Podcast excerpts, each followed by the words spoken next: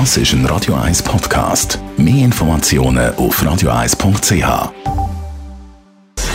Gesundheit und Wissenschaft auf Radio 1. Unterstützt vom Kopfwehzentrum Irlande Zürich. www.kopfwww.ch ja, bei uns regnet es und regnet es und regnet es und regnet es und regnet es. Weiter weg im Südwesten von Kanada und den USA. Eine brutale Hitzewelle. Wir haben ein paar Mal darüber berichtet und das Ganze thematisiert.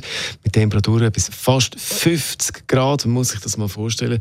Und die Frage, die Forscherinnen und Forscher jetzt nachgegangen sind, gibt es da einen Zusammenhang zwischen dem Klimawandel und so extremen Hitzewellen? Die Forschenden haben äh, mit den Hitzedaten aus Kanada und den USA über 20 Simulationen durchgerechnet gerechnet und verglichen und kommen zum Schluss, so eine extreme Hitzewelle wäre früher praktisch unmöglich gewesen. Zwar ist eine Konstellation, die so eine Hitzewelle auslöst, auch heute sehr selten, aber wegen Klimawandel muss man immer mehr mit so Hitzewellen bzw. höheren Temperaturen rechnen.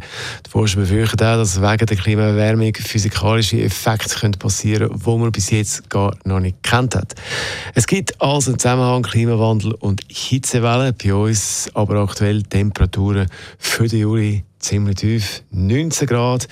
Die Sonne hm, habe ich noch nicht gesehen, da müssen wir ein bisschen Gegensteuer geben.